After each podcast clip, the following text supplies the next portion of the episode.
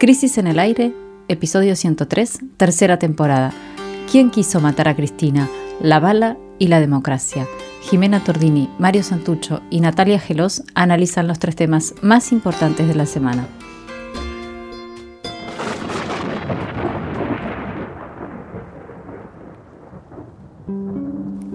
En el aire está dedicado íntegramente a desentrañar el significado de un acontecimiento que conmovió al país entero.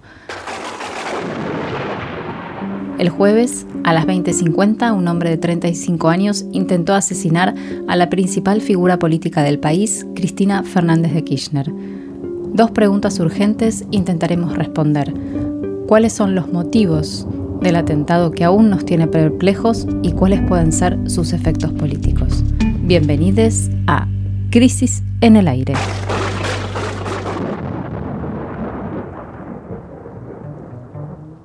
El jueves a las 20.50 de la noche, un varón de 35 años apuntó con una pistola Versa a la cabeza de la vicepresidenta Cristina Fernández de Kirchner. El tirador gatilló a pocos centímetros de su rostro, tenía cinco proyectiles en el cargador, pero la bala no salió.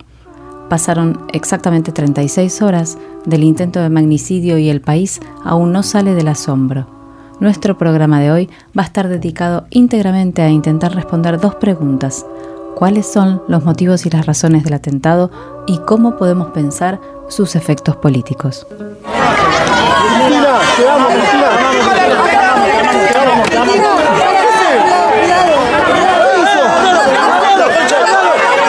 Ese es el sonido ambiente, lo que acabamos de escuchar, del momento exacto en el que el atentado tuvo lugar en la ya célebre esquina de Juncal y Uruguay, aquí en la ciudad de Buenos Aires, en el barrio de Recoleta. Creemos ¿no? que las imágenes ya las vimos todas en loop un montón de veces. En la primera que circuló, que fue tomada por un camarógrafo de la televisión pública desde unos metros a la espalda de la vicepresidenta, Ahí en esa imagen ya se podía ver que algo muy malo estaba pasando, pero fue la segunda imagen, la de frente, tomada por alguien que la estaba esperando para saludarla ahí cuando, cuando ella llegaba a su casa la que da escalofríos realmente, la hemos visto muchas veces, yo por lo menos eh, son como horas enteras viendo esa, esa, imagen, en las televisiones de todas las casas. en la que el revólver se le acerca, ¿no? La pistola se le acerca hasta casi la cara. Casi la cara. Cristina en ese momento no se percató del ataque, en ese instante se toma la cabeza, se agacha a levantar una edición de su libro Sinceramente que está en el piso. Eh, eso se podía ver en las imágenes, pero también ella lo declaró ayer en la causa, según, bueno, ayer a la noche trascendieron algunas novedades de la causa judicial. Una es esta, que la vicepresidenta dijo que recién cuando llegó a su departamento entendió lo que había pasado. Tampoco la custodia oficial ni los asistentes de la vicepresidenta estuvieron rápidos y se dieron cuenta de qué había pasado. Pareciera como que se dieron cuenta de que había algún tipo de, de, forcejeo. de trifulca ahí entre las personas que estaban esperándola, pero no que le habían eh, acercado una pistola a la cara. Cuando llegó la reacción, integrantes de la Policía Federal Argentina, que estaban ahí de civil, junto con gente que estaba ahí esperando a la vicepresidenta, atraparon al agresor, que se llama Fernando Andrés Sabag Montiel, que desde entonces está detenido en la dependencia de la Policía Federal en la calle Cavia, acá en la ciudad de Buenos Aires también. La investigación judicial está a cargo de la jueza María Eugenia Capuchetti y del fiscal Carlos Rívolo, un antiguo protagonista del sector judicial que no es precisamente fan de la vicepresidenta. Ayer, a última hora, en el momento de la declaración indagatoria, el agresor, el delito que se investiga es eh, intento de homicidio calificado. Ayer era al final del día la, la indagatoria, también cuando se, supo por la pericia médica que eh, la persona estaba en condiciones de declarar y que no tenía una afectación de salud mental, es decir, que no se puede que, no se va a utilizar el argumento de que no estaba eh, en, condiciones en sus cabales como para declarar, y cuando también estuvieron ya las pericias del arma, era el momento de la declaración indagatoria, utilizó su derecho a no declarar. Eh, Sabac Montiel está defendido por un defensor oficial, no aceptó a los defensores privados que eh, se ofrecieron a hacerlo. Bueno, una de las preguntas que ayer recorrió todas las conversaciones es qué onda la custodia de la vicepresidenta, qué pasó. Eh, ayer hablamos con la ex ministra de Seguridad Sabina Frederick, le preguntamos qué significa el atentado desde su punto de vista y también sobre esto justamente, la seguridad de la vicepresidenta, nos mandó este audio que vamos a escuchar. Bueno, en primer lugar yo quiero expresar eh, mi más profundo repudio a eh, este intento de, homicidio a, a nuestra vicepresidenta, Cristina Fernández de Kirchner. En segundo lugar, este, quiero eh, señalar que eh, el episodio es parte de una, de una, atmósfera y de un clima de violencia, eh, de agresiones verbales, este, de agravios personales sin límite, al que nos tiene acostumbrada, mm, acostumbrados buena parte de la oposición y parte de los periodistas o de los este, opinólogos eh, de los grandes medios hegemónicos. Eh, en tercer lugar, eh, señalar que hay una agudización de, este, de, esta agresión en el modo en que el, gobierno de la ciudad, a cargo de la reta, ha gestionado esta, esta protesta y esta manifestación ¿no? hacia este, aquel alegato del fiscal Luciani eh, en, la causa vialidad este, contra Cristina. Y en tercer lugar, creo que, en cuarto lugar, perdón, este, creo que hay eh, una situación más, más eh, específica que refiere al modo en que ocurrió el hecho que, que muestra claramente que ese escenario de un intento de ataque físico este, a corta distancia con arma de fuego o un, arma blanca inclusive, no eh, estaba en, los escenarios eh, hipotéticos este, de la custodia. Creo que la situación este, lo muestra y, creo que eh, un hecho como este seguramente debe estar generando dentro de la custodia eh, de, la vicepresidenta, tanto como este, dentro de, la Policía Federal y supongo también dentro del Ministerio de Seguridad, eh, una, una revisión. La escuchábamos a Sabina Frederick ahí en el último tramo del audio compartir sus impresiones sobre el operativo que estuvo a cargo de Aníbal Fernández, que es quien la sucedió en el cargo del, como ministro de Seguridad. Hubo quienes pidieron la renuncia de Aníbal, entre otros Eve Bonafini, que dijo, palabras de Eve, que debía renunciar por inepto y descuidado y porque no supo cuidar a la presidenta. Eh, hay una cosita con, el tema del, operativo, ¿no? De por qué no tuvieron, nos contaban que una de las cosas que fue parte de la imprevisión es que de alguna forma tenían como posibilidad, como hipótesis, el tema de posibles disparos o posibles ataques desde los edificios de la zona, terrazas, balcones, ventanas, pero que nunca se habían imaginado que podía eh, venir el, ataque desde alguien en cercanía, como haciéndose pasar por un fan. Y esa es una de las cosas que también, bueno, se, comentaban y era por lo cuales había actuado tan mal, ¿no? La custodia oficial. Bueno, ahora, para analizar los motivos y las razones del atentado, hay por lo menos tres planos de análisis distintos, aunque no contradictorios. El primero de ellos tiene que ver con lo más inmediato y es quién es el sujeto que disparó, de dónde viene, por qué dispara, qué conexiones tiene con las derechas políticas. Hay que esperar a, las que, qué noticias surgen ¿no? a partir de la causa judicial para tener precisiones sobre ese asunto y es clave determinar si tenía vínculos orgánicos con alguna terminal específica, es decir, si realmente actuó solo o lo hizo en nombre o en coordinación con otros. De eso todavía no sabemos nada, eh, de la información que, trascendió, que las autoridades judiciales compartieron con la prensa, por lo menos no sabemos nada acerca de si fue en soledad o había algún tipo de coordinación. Se están analizando los teléfonos de la persona detenida y también sus redes sociales y también sus eh, movimientos económicos, digamos, eh, para tratar de reconstruir si, si fue totalmente individual la acción o parte de alguna coordinación. Lo que sabemos hasta ahora es que Fernando, Fernando Andrés Sabaj Montiel era seguidor de estas tendencias ideológicas de corte fascista que tienen cada vez más fuerza. ¿no? En, este sentido, es un hecho de violencia de tipo posmoderno, podríamos llamarlo, porque posee una composición psíquico-política. La pregunta que surge es, entonces, ¿quién es ¿no? Lo que, que decíamos, ¿quién es Fernando Andrés Sabaj Montiel y por qué hizo lo que hizo? Ayer en Telefe, alguien que se presentaba como su mejor amigo estuvo hablando sobre él y bueno, escuchemos lo que dijo unos segundos. Yo creo que su intención original era matarla, sí, pero lamentablemente no ensayó antes. Claro, de hecho veíamos. No, no, eh, pero para, la para, para, para, imagen- para, para, Esperá, para. déjame ¿Me está diciendo una barbaridad? Bueno, está diciendo una barbaridad porque lo conoce. No, no. No, no ensayó, No, no. dijo. Dice, ah, No, claro, no ensayó de no practicar. De hecho, a esto iba el, el- No, el por ahí punto- practicó y- el arma, el arma que mostramos hace un rato, Mario, se veía que el cargador, no, se- si se dice así, Pablo, corregime si no es así, estaba puesto al revés. O sea, nunca hubiera salido el proyectil. No sabía que estaba puesto al revés, pero si está puesto al revés ni siquiera gatilla, así que no.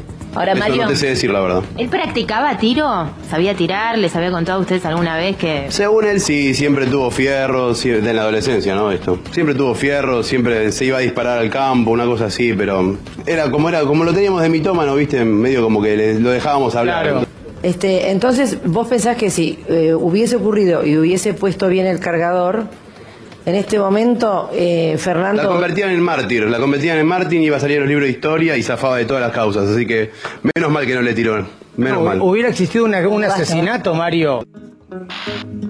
Bueno, ahí lo escuchábamos al amigo, el que se presentaba como el mejor amigo de Fernando Andrés Sabac Montiel, autor material del intento de atentado contra Cristina Fernández de Kirchner. Eh, también dijo en un momento que si lo hubieran matado por ahí hubieran bajado los impuestos, una cosa así, una barbaridad así. Eh, y lo interesante, lo impresionante de este testimonio es que rápidamente y de una manera, uno podría decir poco sofisticada, desarma la idea de que se trató de un loquito suelto. No tanto y solamente porque tenga alguien detrás, el famoso autor intelectual, sino porque se trata de una mentalidad bastante extendida. Y esto es uno de los temas que me parece que tenemos que, que pensar seriamente. Ahí también hay una, se dice, uno de los periodistas dice un- cualquier cosa sobre el tema de por qué no disparó el arma, ¿no? Eso es otra cosa que estuvo en estos días. Todos eh, de repente son peritos balísticos. Sí, lo que está claro y lo que ya determinó una primera pericia judicial es que eh, el, el arma estaba en condiciones de disparar. Es más, según parece, hubo la- ese arma disparó hace poco, eh, tenía cinco balas en el cargador y si el disparo no salió es porque el tirador no maniobró el pasador que hubiera colocado la bala en la recámara. Eh, nadie sabe por qué, aún no lo hizo, salvo él que, como decíamos antes, eligió no declarar. Ahora, hace bastante tiempo, y esto es lo que nosotros queremos poner un poco ahora, en este primera nivel de análisis de lo que sucedió, eh, pero hace un tiempo que venimos investigando y tratando de entender las mentalidades, los grupos y las subjetividades que se expresan a través de este resurgir de estos eh, núcleos de ultraderecha, ¿no? Eh, Se dice mucho que algunos los subestiman, otros como nosotros los sobreestimamos. Eh, lo cierto es que esta discusión acaba de sumar un nuevo elemento que tiene que ver con lo siguiente. Primero, apareció como una minoría bulliciosa, pero marginal, ¿no? Lo recordábamos, por ejemplo, durante la pandemia, contra... Ujú. eh, con- con Las teorías conspirativas Exacto. sobre que el virus no existía. como una especie de surgimiento de algo que uno decía, esto qué raro es, qué peligroso que es, qué complicado que es, pero bueno, no deja de ser algo reducido a ciertos universos muy minoritarios, eh, con capacidad de escándalo, pero sin mucha capacidad de incidencia, hasta que a partir del año pasado empezó a convertirse en una amenaza electoral con el surgimiento de una fuerza política muy clara, con un resultado electoral muy bueno y con un crecimiento en las encuestas bastante exponencial. Después eso cayó un poquito y bueno, y acaba de... Este sería un tercer episodio importante que ya tiene que ver con un acto de violencia política surgido desde esos... Sí, ahí me, me quedé recién, lo había escuchado al audio ayer, el del mejor amigo, llamado, llamado mejor amigo, pero ahora me llamó la atención que dice, lo, da- lo dábamos por mitómano, Exacto. ¿no? Como mm, me, me quedé con eso porque un poco creo que es lo que en muchos sectores ha estado pasando con, con respecto a esos grupos, ¿no? Los dábamos por Exacto. mitómanos y, Sí. y de repente está, eh, bueno, aparece en la superficie y también lo conectaba un poco lo que decías Mario recién eh, con algo que, bueno, por lo menos eh, yo fui testigo presencial, que es que en muchos grupos, ¿no? Por ejemplo, en los grupos de, los que se llaman grupos de mamis, que son los grupos de WhatsApp Sí. de donde se organizan las familias en los colegios, eh, hubo, mm, aparecieron también discursos de este mismo orden, ¿no? Ojalá la hubiera matado, qué pena que no, que no sucedió, como discursos del común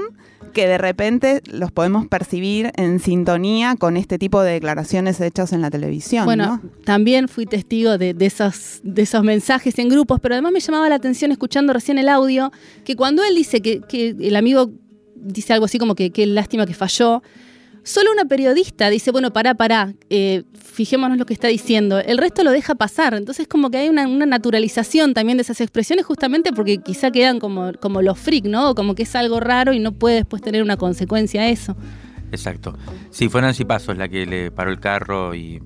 Pero bueno, eh, yo creo que es, es, es, bien importante tratar de entender esto porque mm, eh, estamos ante un hecho de violencia política, hay que decirlo con todas las letras. Eh, y eh, que se manifiesta y que pone en juego algo que nosotros no estábamos acostumbrados a leer.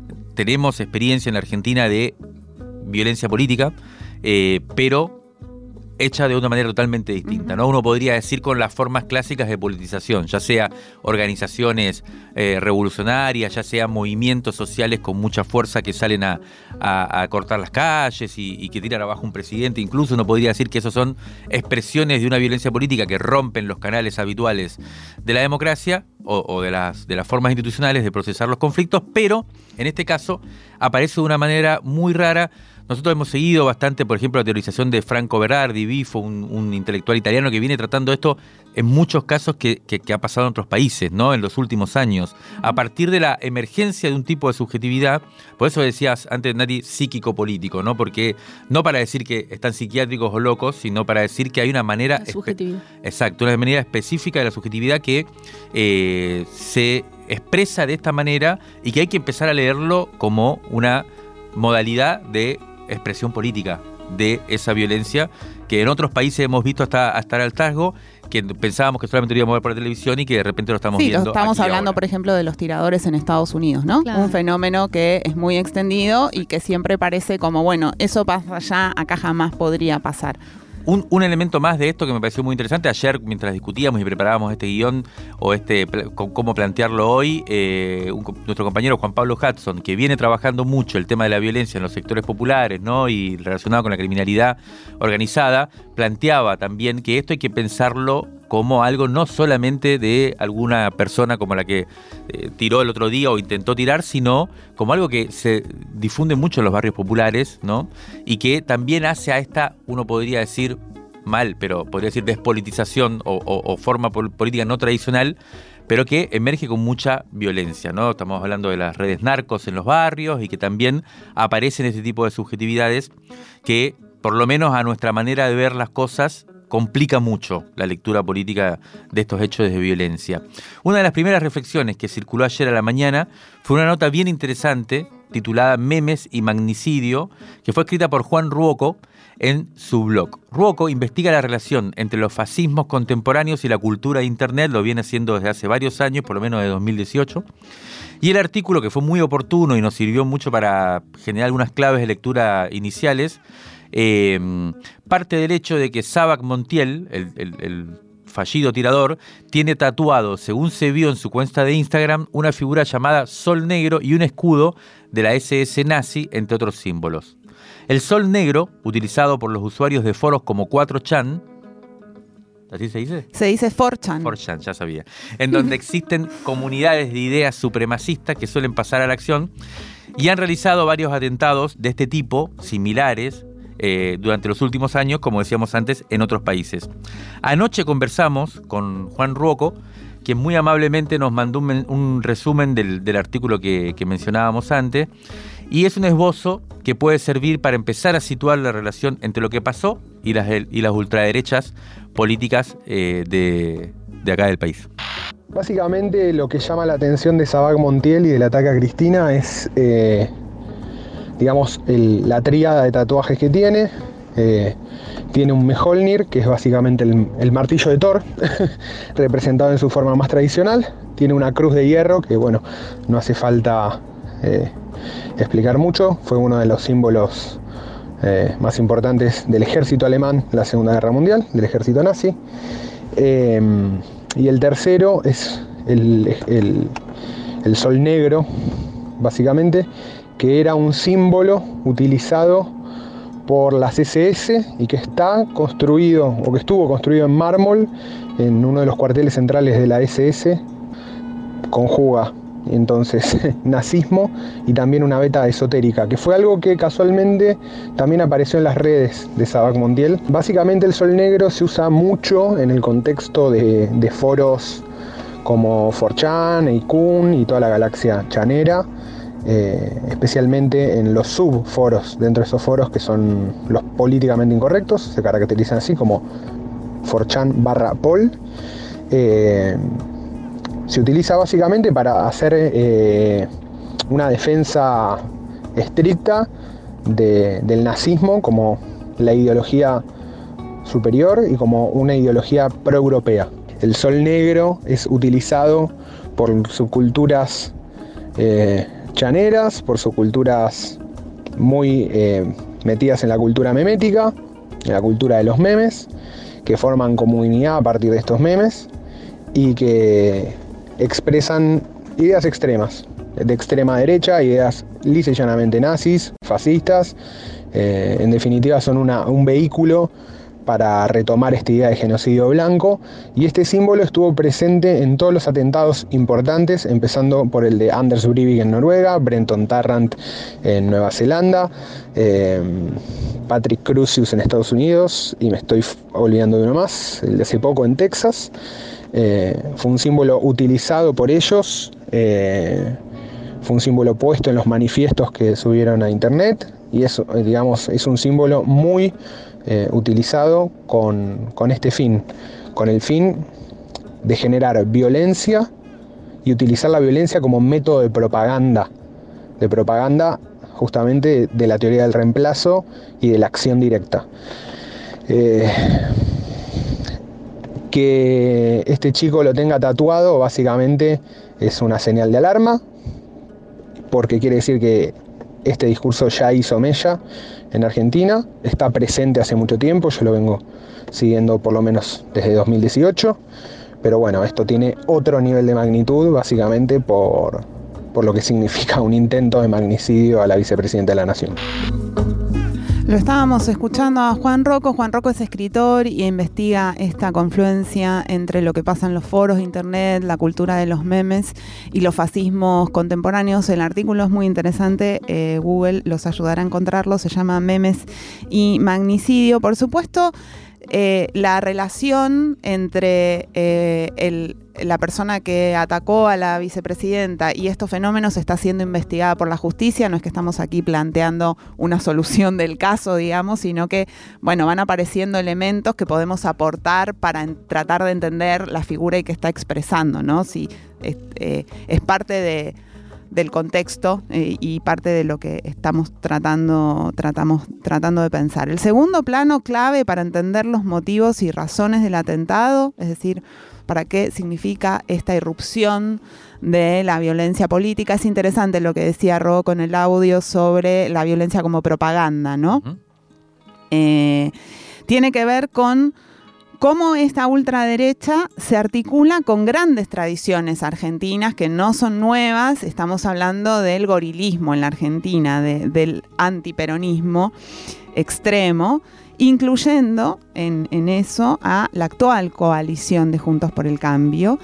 Eh, y cómo ese odio en la figura de Cristina está compuesto, podríamos decir, por diferentes pasiones, ¿no? Algunas que parecen ser más eh, nuevas, más recientes, tendencias mundiales, estas teorías conspirativas sobre el orden mundial, lo que pasa en la Internet, y tradiciones argentinas que no son para nada nuevas, que podríamos decir incluso son constitutivas de la identidad política del país, ¿no? Bueno, para, para meternos un poco en esto, hay una secuencia que no puede obviarse y es la que vincula lo sucedido en la misma esquina de Juncal y Uruguay, aquí en la ciudad de Buenos Aires, el sábado pasado, que parece ya que fue el siglo pasado, pero fue el sábado pasado, cuando terminamos el programa, de hecho, con el atentado, digamos, eh, lo que pasó el sábado pasado con lo que pasó el jueves a la noche. ¿Qué pasó el sábado? Recordémoslo, el sábado 27, las calles aledañas al domicilio de Cristina habían amanecido valladas en una notable provocación que fue decidida por el jefe de gobierno de la ciudad de Buenos Aires y principal candidato presidencial de la oposición, Horacio Rodríguez Larreta. Esa fue una decisión política, vallar los alrededores de la casa de Cristina para que la militancia no pudiera llegar allí con la excusa de que los vecinos de Recoleta estaban molestos. Ese día la policía de la ciudad desplegó un operativo en el lugar donde portó municiones letales, además eh, situación que fue denunciada por la legisladora Ofelia Fernández y por el mapa de la policía de la ciudad. La reacción popular desbordó cualquier posibilidad de represión, pero quedó configurado un escenario. Hubo algún tipo de represión igual, ¿no? Hubo un poco de, agua contra los manifestantes, hubo detenidos que fueron rápidamente liberados, pero estuvieron detenidos. Y allí quedó configurado este escenario, decía, apareció un lenguaje de violencia política en el que se inscribe el atacante de ayer, digamos. Es, esa, esa escena ya había puesto esas cartas sobre la mesa. No hay una relación lineal entre el operativo policial del sábado pasado, el atentado de jueves, no estamos diciendo eso, pero sí hay un lenguaje común, digamos, un lenguaje común de la política uh -huh. que es ese. Exactamente, y ahí me parece importante esto, el hecho de que la policía de la ciudad haya ido ese día a armar ese operativo con armas letales, que es lo que decía, eh, denunció Felia Fernández, porque está prohibido expresamente por la constitución de la ciudad y sin embargo en una escena tan conflictiva como esa, por eso el, el, la militancia termina desbordando, no hay una represión a la altura de lo que fue ese desborde, que si hubiera habido, y esos policías con armas letales, hubiera sido muy complicado. Sí, Entonces, eh, después vamos a hablar de la marcha, ¿no? Pero creo que la marcha también... Eh, la marcha de ayer. La marcha de ayer, aquí por lo menos en la ciudad de Buenos Aires, muestra que si no hay policía no hay violencia, ¿no? O sea, ayer no había policía y no hubo ningún episodio Y es lo mismo violento. que había pasado en Juncal, Uruguay durante todos los días previos. Exacto. Hay policía, se instituye ya un código político de la violencia. Bueno, Matías Molle es diputado en la provincia de Buenos Aires, milita en la Cámpora y fue detenido y golpeado por la policía porteña el sábado pasado. Anoche también, a la tarde, hablamos con él para pedirle sus impresiones de esta semana trágica que está terminando. Molle nos envió este audio que compartimos con ustedes. Desde el sábado pasado que mm, estuve detenido durante al menos una hora, esposado, luego de que, de que la policía, aún habiéndome yo este, identificado como, como diputado y sin violentar eh, ningún tipo de situación y sin resistirme tampoco, fui, fui golpeado, fui fui tirado al piso, fui arrastrado por el piso, recibí patadas, golpes de todo tipo y a partir de ese momento es que siento la, que estamos ante, ante situaciones que cada vez eh, traspasan límites que hasta hace un tiempo creíamos que la democracia había venido a resolver, había venido a saldar. ¿Por qué siento que estos límites se pueden o se están empezando a, a, romper o se están empezando a traspasar. Porque siento que acá hay dos matrices en juego, no dos posiciones, no dos eh, bandas, no una grieta. Hay dos matrices de pensamiento. Una matriz de la guerra que piensa en términos binarios, que piensa en términos de ellos o nosotros, que no es nueva en Argentina, tiene una larga tradición en Argentina, que es la matriz de civilización o barbarie, y esa matriz lo que piensa es que al otro hay que sacarlo del juego. Pero sacarlo del juego no importa el cómo, si el cómo implica la violencia, la desaparición, la aniquilación, lo importante es que hay que sacarlo del juego. Por eso se piensa en términos de ellos o nosotros. Y hay una matriz que es una matriz democrática que eh, no, no, es, no, no, es, carente de discusión y discusión fuerte y a veces en términos complejos, en términos hasta eh, donde pareciera que se alza mucho, mucho la voz y hay, y hay conceptos que a veces eh, hasta parecieran más del orden de lo violento. Sin embargo, sigue siendo una matriz que piensa en términos de eh, resolución de conflictos en un marco democrático no es sacando al otro de juego, sino que es con todos. La definición, cuando uno define y dice la patria es el otro, no está pensando en términos de eslogan, está pensando en términos conceptuales. Hay una definición. Puedo no estar eh, conforme con tus ideas, puedo no estar de acuerdo con tus ideas, puedo creer incluso que tus ideas le hacen muchísimo daño a, a, nuestro país, al presente de nuestro país, al futuro de nuestro país, a la sociedad en que vivimos, pero aún así sé que tengo que resolverlo dentro de un marco, que es el marco democrático. No es que te tengo que sacar de juego para poder eh, yo hacer lo que considero que tengo que hacer. Hoy estamos en una situación en donde hay un, eh, una parte de la dirigencia que, que, tiene esta matriz de la guerra, que es una dirigencia que incluso tiene una, una interna y que esa interna la resuelve en términos de llevar siempre el límite un poco más allá. Estas, estas situaciones no nacen, eh, no son situaciones aisladas, no son situaciones de un loco suelto, no son situaciones de cuentapropistas, son situaciones producto de condiciones este, objetivas eh, que se van dando a partir de eh, la, este, estirar, romper, llevar siempre más allá estos límites. Bueno, quisimos eh, dejar bastante largo el audio de Matías Mocha porque parecía bien interesante como reflexión, ¿no? De hasta qué punto ese segundo nivel que decíamos del análisis, que tiene que ver con un tipo de eh, eh, expresión política, en este caso la derecha argentina, que tiene mucha tradición, que está reemergiendo con un, en su formato de gorilismo fuerte y que tiene que ver con este hecho que sucedió in, ineludiblemente. Hay que pensarlo como ineludible, aunque volvemos a decir sin conexiones directas ni lineales, pero tiene que estar como parte del análisis. Para cerrar este bloque, este primer bloque del programa, vamos a meternos muy rápidamente con un tercer nivel de análisis, que es el más profundo, pero por, por, eso solamente lo vamos a plantear, lo vamos a dejar planteado, y que involucra a la democracia como tal. Pronto se van a cumplir el año que viene 40 años del retorno de la democracia, como se dice, en 1983, y cada vez es más evidente que en la democracia no todos se alimentan, no todos se curan y no todos se educan que fue la gran promesa de Ricardo Alfonsín, eh, el primer presidente de la transición a la democracia. Y lo que estamos presenciando durante estos días es en cierto modo algo obvio o por lo menos algo lógico si uno toma en cuenta precisamente esta especie de desfondamiento socioeconómico de la democracia que no garantiza el bienestar de, la, de, la, de las mayorías. ¿no? Si no hay una democracia verdadera, sustancial, si el sistema político no logra garantizar ese bienestar mínimo para las grandes mayorías, porque básicamente, habría que decirlo, se rinde ese sistema político ante poderes no democráticos que se apropian de la riqueza común, entonces es evidente y es previsible que el malestar se expanda y la democracia ni termine ni siquiera garantizando el tratamiento pacífico de los conflictos que tiene la sociedad, que es lo que vimos como una primera punta este jueves a la noche y es lo que estamos tratando de pensar.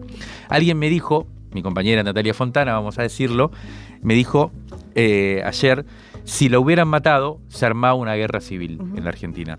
Ahora bien, el atentado en sí mismo no es una evidencia de que ya estamos viviendo una guerra civil, ¿no? O sea, uh -huh. no salió la, la bala y por lo tanto, efectivamente no se armó una guerra civil. Ahora, el hecho de que hayan disparado no quiere decir que ya estamos, de alguna forma, no, no, no nos damos cuenta, pero... Que ha pasado de, ta de etapa la confrontación sí, política. Es un acto de guerra, uh -huh. en el sentido de una guerra civil. Se está tratando de asesinar a la principal dirigente del país. ¿No estamos ya, de alguna forma, en, en, en una especie sí. de guerra civil solapada? O la otra opción es que el hecho de que no haya salido la bala de la pistola ha, efectivamente terminó evitando esa guerra y nos pone ante la posibilidad de algunos dicen última posibilidad de una pacificación. Bueno, en los próximos bloques que vienen vamos a analizar, a intentar analizar los efectos del intento del magnicidio que nos dejó perplejos y tratar de responder esta pregunta que acabamos de plantear. Válvulas de papel, aire, podcast y transmisor. Crisis en el aire. Revista Sonora Transmedial.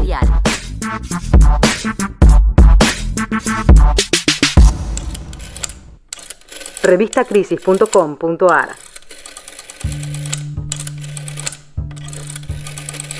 En este segundo bloque nos metemos de lleno con las reacciones que durante ayer viernes tuvieron como punto culmine una multitudinaria marcha a Plaza de Mayo, pero que se extendieron como rizomas por todo el país. La angustia popular encontró la manera de manifestarse de muchísimas formas, en la calle y en miles y miles de espacios de encuentro y discusión. Pero lo que no está tan claro es que la dirigencia política esté a la altura de las circunstancias. Muy pocos minutos después del intento de magnicidio, exactamente a las 21 horas del jueves, eh, la cuenta de Cristina Fernández de Kirchner tuiteó un mensaje que decía el sábado nos vemos en Merlo, es lo que todavía se lee en lo más alto de su timeline y que muestra cuánto se demoró en entender lo que había pasado, porque, bueno, estaba ahí. El acto del peronismo bonaerense estaba programado para hoy al mediodía, pero inmediatamente se canceló. Ese fue el último mensaje que emitió Cristina hasta el momento, no volvió a hablar, solo ayer salió y saludó ahí a la gente y declaró en la causa judicial, pero no, no habló en público. Todavía no dijo nada de que sufrió el atentado entonces, tampoco su hijo Máximo Kirchner, otra figura central del oficialismo, tomó la palabra. Quien sí estuvo hablando fue el... Hubo mucho tomar la palabra por Twitter, ¿no? De eso hubo un montón Sí. de, de- de tuiteos. Pero quien sí estuvo hablando fue el gobernador de la provincia de Buenos Aires, Axel Kicillof, quizás el tercer dirigente en importancia del kirchnerismo, después, eh, quien eh, después de reunirse con Cristina dio una conferencia de prensa en la que comunicó la lectura y la postura que toma el espacio que representa en la provincia de Buenos Aires ante lo ocurrido. Eh, seleccionamos un minutito de lo que dijo. Dejar en claro que estamos ante una situación realmente de una gravedad difícil de exagerar eh, y creo que todos y todas estamos en un estado todavía de, conmoción eh, por las imágenes que vimos y por lo que, y por lo que ocurrió en el día de ayer. Eh, en primer lugar, como definición, nosotros no estamos viendo esto solamente como un atentado a Cristina Fernández de Kirchner, eh, dos veces presidenta, hoy vicepresidenta en ejercicio y además conductora de- del espacio político del que formamos parte, sino como un atentado a la democracia, al sistema democrático en la Argentina.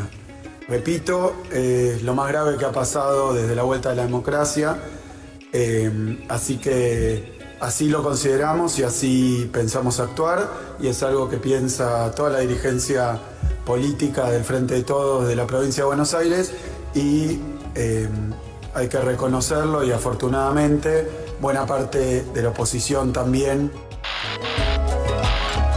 Bueno, esta fue una de las primeras reacciones eh, de la plana mayor, digamos, o de alguien que, que expresa de alguna forma la, mm, al, al, kirchnerismo, digamos, que fue el que en principio su- sufrió este, este intento de atentado. Eh, institucionalmente hubo dos reacciones inmediatas que generaron cierta expectativa en algunos y algunas. Eh, incluso generó ciertas esperanzas sobre una posibilidad de, uno podría decir, eh, apertura de una nueva etapa en la cual, eh, bueno, la idea del consenso y de la unidad en democracia podía ganar algunos Esperar. casilleros, sí, ganar algunos, subir algunos escalones. Y, y esos dos hechos fueron, por un lado, la cadena nacional de Alberto Fernández, el presidente salió inmediatamente, bueno, un- uno- unos minutos después. Tan inmediatamente no. No, ¿a qué hora fue, más o menos? once y La- media, sí, por Once y ahí. media. Tarde, entrada, más tarde. Antes de la medianoche, eh, una cadena nacional grabada, ¿no? Leída también, eh, bastante solemne y, y, mm, formal en su declaración, y donde, entre otras cosas, declaró el, el feriado nacional. Bueno, también hubo críticas de algunos sectores de la oposición diciendo que, que mencionaba como algunos responsables del ataque a la vicepresidenta. Sí, porque ahí lo que empezó a aparecer fuerte fue esta cuestión de la responsabilizar a los discursos de odio, ¿no? Este sintagma muy fuerte, y detrás de los discursos de odio están los medios, La justicia. está el Poder Judicial. Bueno, esa fue la primera manifestación in- institucional importante, la del presidente, y Al mismo tiempo, casi 50 senadores nacionales del Frente de Todo y de Juntos por el Cambio acordaron una respuesta institucional frente al atentado. Esto fue lo más llamativo, ¿no? que se reunieron los senadores de diferentes fuerzas políticas o de las dos principales fuerzas políticas. Todavía no había terminado el jueves, fue un poco antes de las 12 de la noche. Incluso hablaron antes que el presidente, ¿no? Hablaron antes que el presidente y bueno, acordaron un mensaje que fue leído por el ex senador Marcelo Fuentes, funcionario actual administrativo de la, de, de la Cámara Alta y asistente cercano a, a Cristina Fernández, ¿no? También esa noche se manifestaron de forma rápida tanto Mauricio Macri, el expresidente que puso un tuit que dijo mi repudio absoluto al ataque sufrido por Cristina Kirchner, que afortunadamente no ha tenido consecuencias para la vicepresidenta. Este gravísimo hecho exige un inmediato y profundo esclarecimiento por parte de la justicia y las fuerzas de seguridad. Y al mismo tiempo, eh, el otro gran referente de la oposición, eh, Horacio Rodríguez Larreta, también hizo un tuit con total solidaridad con, CF, eh, CFK. Y esto es un punto de inflexión en la historia democrática de nuestro país, dijo, y más que nunca todos los argentinos tenemos que trabajar juntos por la paz. En, en definitiva, se empezó a armar la posibilidad ese jueves a la noche de un punto de inflexión, entre comillas, en defensa de la democracia y contra la violencia política. Estas fueron las primeras reacciones que después vamos a ver eh, no proliferaron demasiado, ¿no? Vamos a escuchar un pequeño audio también de Norita Cortiñas, eh, una de las referentes, eh, sí, populares y culturales de la democracia en Argentina, que dejó también su impresión ayer a lo largo del día. Cuando hay una provocación permanente. Ahora en este país hay una provocación de la derecha que es muy peligrosa y que además es denigrante para los mismos que lo hacen. Esto, los mismos que están eh, provocando este desastre y que pueden llegar a ser un magnicidio este, si seguimos así. Entonces tenemos que rechazar toda posibilidad de que avance esta deshumanización y esa situación de, abandono de la de lo que es la moral y la y el respeto hacia el ser humano. La escuchábamos ahí a Norita Cortiñas. Ayer hubo marchas, también, bueno, en las provincias hubo grandes movilizaciones, en Santa Fe, en Rosario, en Tucumán. Hay dos que, repasando, porque agregué una más, en las que ya había habido hechos que de golpe ahora toman como otra relevancia. Por Dos ciudades. Dos ciudades. Eh, por un lado en Bahía Blanca, donde el año pasado había habido dos atentados. El último había sido en diciembre a un local de Frente de Todos. Y después en Corrientes, donde no sé si se acuerdan, en agosto del, del año pasado, que balearon al diputado Ah, sí. Miguel Arias de Frente de Todos, que hace unos meses eh, había estado por los medios también diciendo como que la causa estaba muerta, no había quedado nada, pero había sufrido un disparo. Bueno, digo, ¿no? Como que, que empiezan a tomar otra relevancia estos hechos también. También hubo marchas en Mendoza y en Jujuy. Bueno, Mendoza y Jujuy, Jujuy no adhirieron al paro Al feriado. al, perdón, al feriado. Y ayer en la Plaza de Mayo, además, movilizaron las organ- organizaciones, además de las oficialistas, otras que venían en, en- en tensión y, y denunciando el ajuste y demás, por ejemplo, como el Frente de Organizaciones en Lucha, el FOL, que fue uno de los que dijo presentes. Y escuchemos a Damaris Rolón, que es referente del FOL, que nos contó por qué consideraban que era importante estar ayer en la movilización. Nosotros creemos que para ponerle un freno a la derecha tenemos que fundamentalmente estar en las calles luchando en contra del ajuste, luchando en contra del Fondo Monetario Internacional, desconocer esa deuda ilegítima y bueno, hacerle frente con la lucha y con la organización a cualquier eh, avanzada de derecha, persecución de luchadores, luchadoras, como lo venimos denunciando desde hace por lo menos seis años, desde el gobierno macrista, que veíamos esta avanzada, que veíamos que había sectores que, que le empezaban a abrir el camino a la derecha y que, y que esta se envalentonaba. Seguimos en esa línea, hoy en día estuvimos en la calle con, con las consignas de que al ajuste y a la derecha se los enfrenta combatiendo en las calles. Bueno, la escuchábamos a Madis Rolón, una integrante del Frente de Organizaciones en Lucha, una de las organizaciones que marcharon ayer, como tantas otras. Ayer se vivió efectivamente una jornada muy potente, ¿no? De manifestación y de expresión popular frente a este hecho ocurrido el jueves a la noche. Eh, Sin embargo, y para cerrar este bloque, eh, uno tendría que decir que ayer también apareció bastante explícito eh, hasta qué punto, en cierto modo, la dirigencia del sistema político no está del todo a la altura de las circunstancias. Tres elementos que todavía eh, están por ver cómo se desarrollan. Esta tarde, este, este mediodía, esta tarde va a haber una asamblea legislativa convocada eh, tanto los diputados como los senadores se van a reunir, también el presidente va a estar, vamos a ver ahí qué- cómo viene la mano, pero por ahora lo sucedido ayer fue una gran manifestación popular y tres elementos que a mí me parece que quedan como para, para, para ver cómo siguen. Primero, y un signo de, la situación, no sacaron las vallas de la plaza.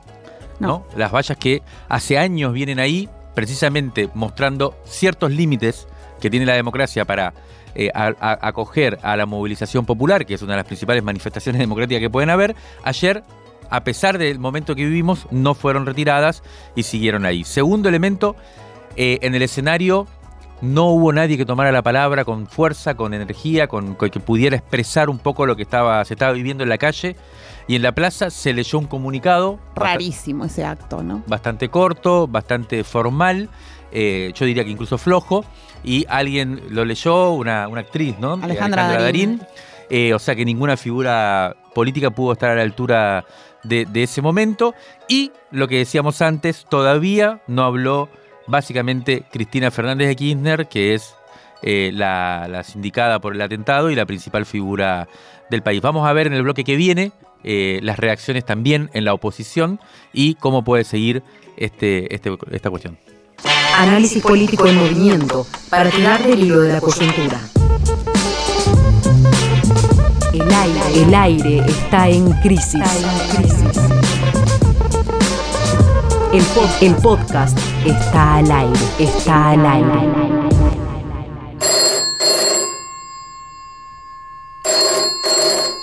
Rescate emotivo, un diamante impreso en una crisis, 1973-2021. Crisis 7, noviembre de 1973. Noemí Ulla coordina un informe sobre el tango y la cultura popular. Entre los materiales que amalgama sobresale una nota de Jorge Rivera sobre Discépolo.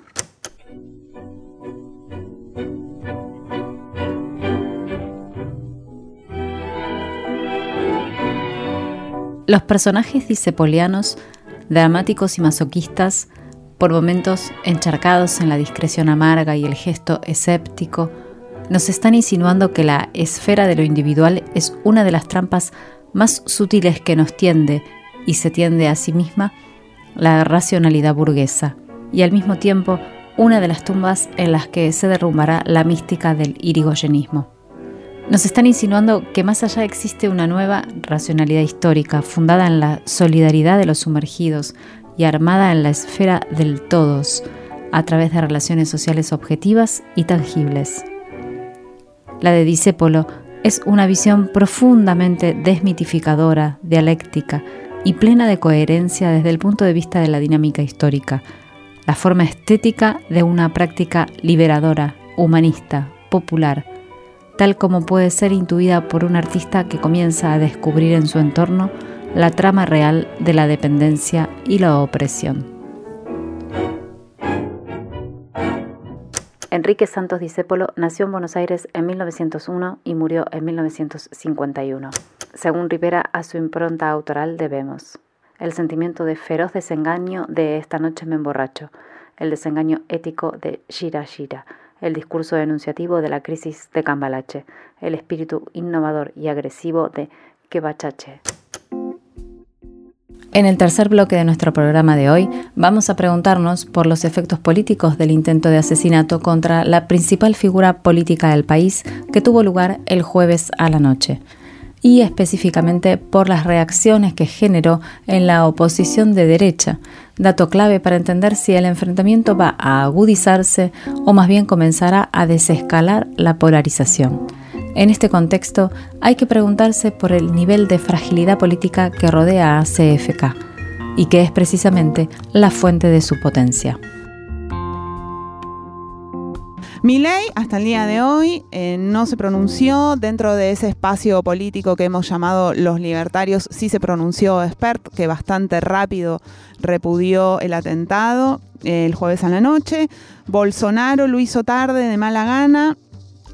Y en línea con lo del amigo del tirador, las bases libertarias desplegaron todo tipo de teorías conspirativas. E, esta cuestión de las teorías conspirativas es bastante identitaria, ¿no? De eh, las subjetividades que forman el movimiento libertario en la Argentina. Ah, eh, quien salió a cuestionar esto fuertemente es una figura que pertenece a ese espacio, podríamos decir, de las, de las ultraderechas, que es Carlos Maslatón que eh, enseguida en Twitter salió a discutir con sus propios eh, correligionarios, podríamos decir. Hablamos con él ayer, ayer a la tarde también, después de la, de la movilización. Nos envió este audio que compartimos con ustedes ahora.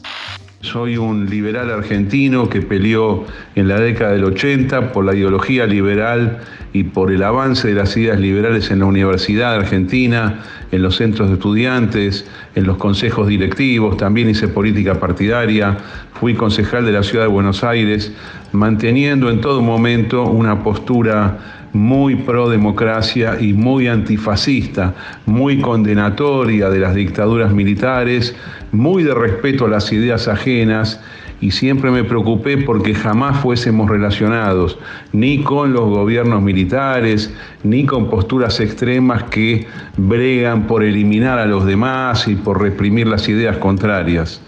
El problema es que me encontré en la madrugada de este día viernes que está finalizando un montón de expresiones de personas liberales, adscriptas o no a la libertad avanza, movimiento del cual yo formo parte políticamente, que por un lado hacían una descripción sobre el atentado, sobre, la tentativa de, homicidio sufrido por la vicepresidenta Cristina Kirchner, casi descalificando el hecho, como diciendo, no, eso fue un montaje, no fue real, y por otro lado, otra parte de los de los que equivocadamente eh, se expresaron en las últimas horas diciendo lástima que la bala no salió, que no, que no dio en el banco, o sea que no fue efectivamente asesinada la, vicepresidenta Cristina.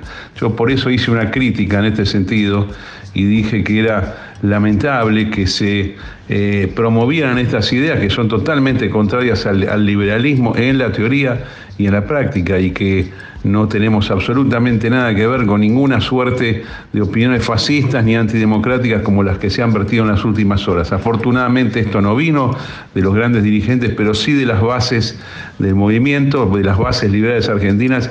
Desgraciadamente tengo que decirlo en forma mayoritaria, por eso estoy exhortando a limpiar el movimiento de esta clase de desubicados, que no es la primera vez que se mandan con posturas extremas que repudiamos desde todo punto de vista. Bueno, muy interesante mm, el audio de Maslatón. Quisimos ponerlo sobre todo por esto, ¿no? Por cómo muestra de lo que él llama, eh, el, sentir de lo que él llama las bases liberales, ¿no? Y que están desatadas precisamente en un sentido antidemocrático, fascista, eh, y que precisamente se expresan a través de eh, un atentado como el que vimos el jueves. O sea, no es casual, no es un loco aislado, es parte de una subjetividad cada vez más extendida en Argentina que tenemos que pensar y combatir. ¿Qué pasa en Juntos por el Cambio? Es la otra gran pregunta. ¿Cómo puede impactar lo sucedido en la oposición? ¿Va a haber algún tipo de reformateo? ¿Va a haber algún tipo de reconsideración también de esa especie de agresividad tan grande, especialmente contra Cristina Fernández de Kirchner, que veníamos viendo en los últimos meses de parte de la buena parte de la dirigencia argentina, eh, perdón, de la dirigencia de Juntos por el Cambio? Eh, le preguntamos a alguien que conoce bien el paño eh, y la verdad que eh, nos envió un audio Carlos Pañi, en este caso el analista político, eh, sobre cómo evalúa él que puede impactar esto en la principal oposición del país en las próximas semanas. ¿Cuál es la proyección que podría, subrayo el, el potencial, tener esto sobre la oposición? Bueno, o sobre Juntos por el Cambio. Lo primero que hay que tener en cuenta es que el gran pegamento, el gran componente de cohesión en Juntos por el Cambio es justamente Cristina Kirchner, o mejor dicho, la oposición o la animadversión a Cristina Kirchner, según se quiera modular ese, esa actitud o ese sentimiento, porque también dentro de Juntos por el Cambio hay distintas variantes. Entonces, lo que le pase a Cristina Kirchner es determinante de lo que suceda en la coalición opositora. Creo que en lo inmediato, y lo estamos viendo, hay la necesidad de Juntos por el Cambio de reformular su discurso, modularlo de otra manera. Todo lo que veníamos viendo era de una gran agresividad hacia Cristina, y eso ahora se vuelve un inconveniente, como siempre es un inconveniente la agresividad frente a una víctima.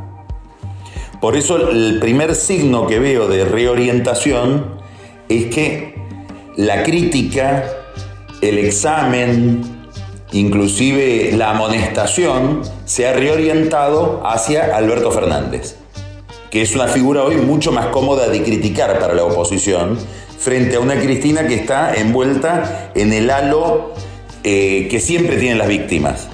Yo recuerdo dos antecedentes para analizar este tema. El primero es cuando Menem se, hay que em, eh, eh, intervenirlo de urgencia por una obstrucción en la carótida. Era un momento de muchísima tensión. Se estaba discutiendo una reforma constitucional que para la oposición era ilegal. La enfermedad, la operación, el, el, el posoperatorio fue la clave de un acuerdo que se produjo cuando, o empezó a producirse el Pacto de Olivos cuando Menem visita pero, perdón, cuando Alfonsín visita a Menem y tiene una charla con Menem y con su hermano Eduardo Menem para habilitar la reforma constitucional. ¿Quiere decir esto que la situación de fragilidad de un líder habilita los acuerdos? No. Quiere decir que la necesidad de un acuerdo, difícil de presentar, difícil de argumentar, se puede servir de la excusa de una escena como esta para ser ejecutado. Otra escena, muerte de Néstor Kirchner. Cristina de nuevo víctima en aquel momento. Sin embargo, no se produjo ninguna conciliación. Siguió la polarización.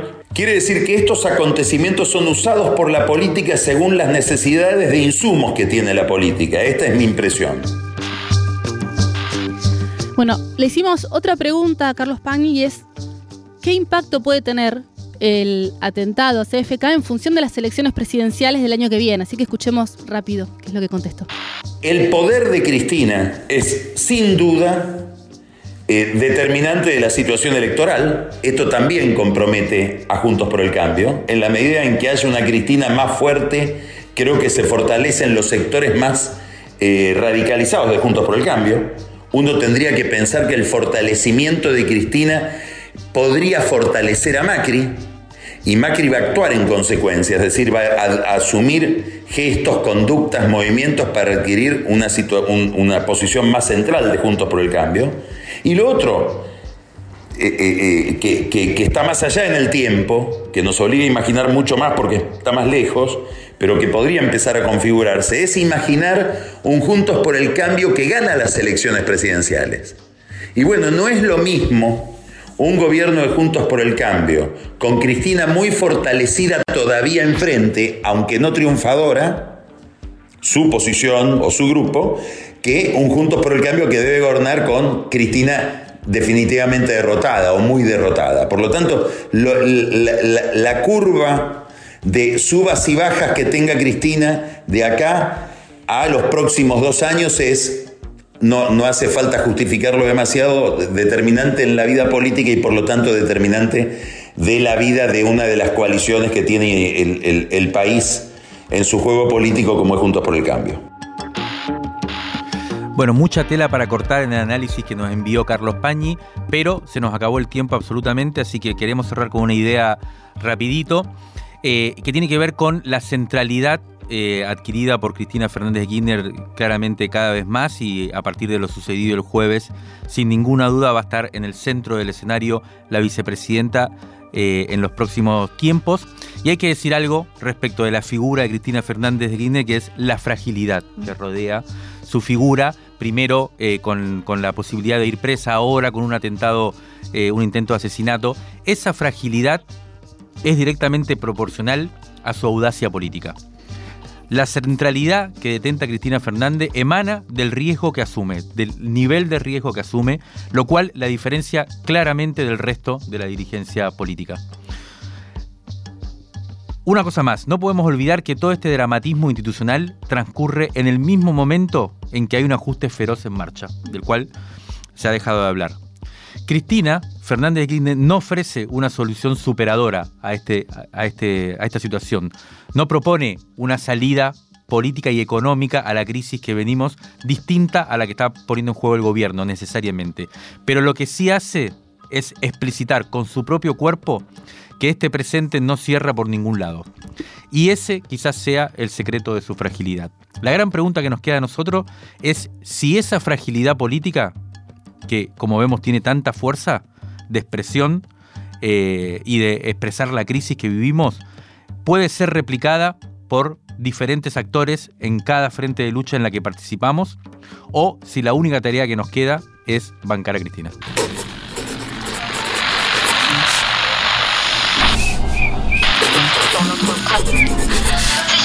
Crisis en el aire. Crisis en el aire. Los sonidos de la tinta y sus discusiones.